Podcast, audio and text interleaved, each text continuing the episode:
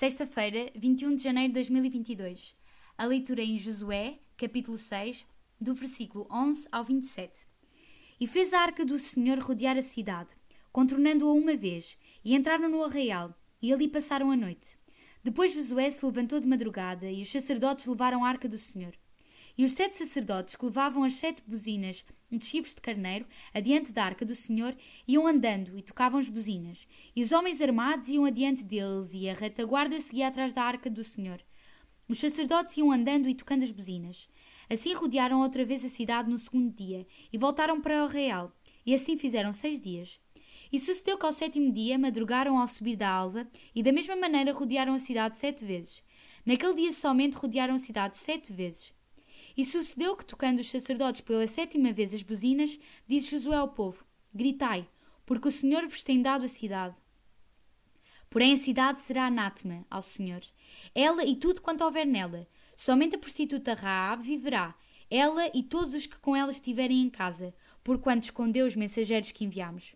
Tão somente guardai-vos do anátema, para que não toqueis nem tomeis alguma coisa dele, e assim façais maldito o arraial de Israel, e o perturbeis. Porém toda a prata, e o ouro, e os vasos de metal e de ferro são consagrados ao Senhor, e irão ao tesouro do Senhor. Gritou, pois, o povo, tocando os sacerdotes as buzinas, e sucedeu que, ouvindo o povo o sonido da buzina, gritou o povo com grande brado, e o muro caiu abaixo. E o povo subiu à cidade, cada um em frente de si, e tomaram a cidade. E tudo quanto havia na cidade destruíram totalmente ao fio da espada, desde o homem até à mulher, desde o menino até ao velho, e até ao boi e gado miúdo, e ao jumento. Josué, porém, disse aos dois homens que tinham espiado a terra: Entrai na casa da mulher prostituta e tirai de lá com tudo quanto tiver, como lhe tendes jurado.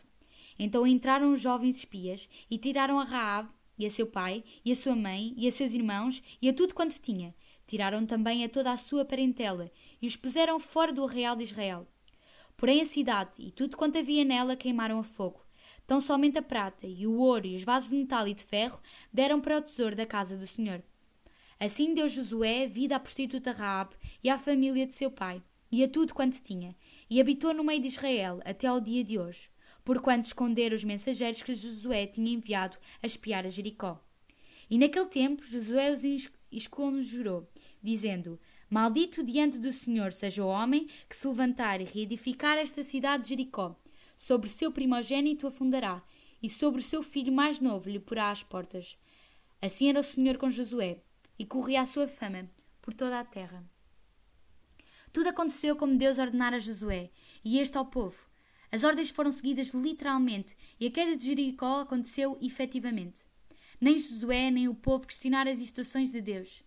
Séculos mais tarde, e noutro contexto, o apóstolo Paulo escrevia que tudo o que antes foi escrito para nosso ensino foi escrito. Diz em Romanos, capítulo 15, versículo 4. Possamos aprender a confiar e obedecer à palavra de Deus, porque se Deus é por nós, quem será contra nós? Como diz em Romanos, capítulo 8, versículo 31. A fama de Josué ia adiante dele, agora ainda mais. O Senhor era com ele, como diz no versículo 27.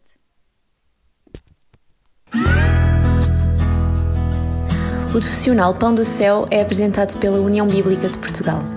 A União Bíblica é uma organização cristã internacional e interdenominacional que usa a Bíblia para inspirar crianças, adolescentes e famílias a conhecerem a Deus. Para mais informações, visite o nosso site em uniãobíblica.com.